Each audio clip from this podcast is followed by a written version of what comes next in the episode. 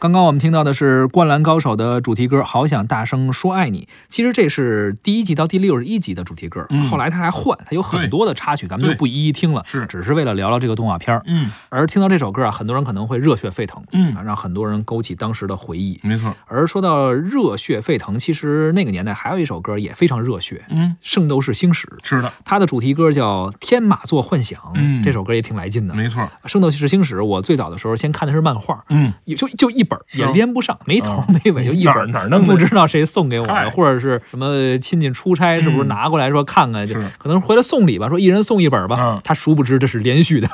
啊，我拿到了其中一本儿，也嗯看不明白，就是点儿画儿。然后呢，当时有一个印象就是日本的漫画啊，嗯就是也看不出来画的是什么嗯，就是嘿呀哈哈，一本儿完 了，就就他那个就是那象声词、拟声词吧嗯嗯啊是。这所以到现在我不知道《圣斗士星矢》究竟讲的是什么不是你合着没看完呢？啊，就一本儿啊。嗨，动画片后来也是穿插着看了几集嘛嗯，后来我就好好学习了嘛，嗯啊，不让看了嘛，不是玩黑红白机去 了，暴露了啊，圆不上了这谎啊也是一个冒险的故事啊！你是看过哎，它的，里面带有这个希腊神话的一些色彩，嗯然后在雅典娜的这个守卫雅典娜啊，智慧雅典娜的女神的带领下呢，去攻破这个黄金十二宫。啊哦，当然了，后面呢会有这个什么天王篇的、海王篇的、冥王篇的，后面各种，直到今天还在不停的出。但是小时候呢，基本上就是这个主角这几个人一路打这个黄金十二宫的故事。嗯啊，每一宫有自己的守卫。那个时候是最先对星座有了认识。对，哎，在之前呢，你这大家还互相说你属什么的呀？我属兔的啊，我属虎的。 后来显得特不洋气感觉特别 low。没错啊看完《圣斗士》以后，我都没有人再说属相了，是啊，都得问你什么座的。什么星座我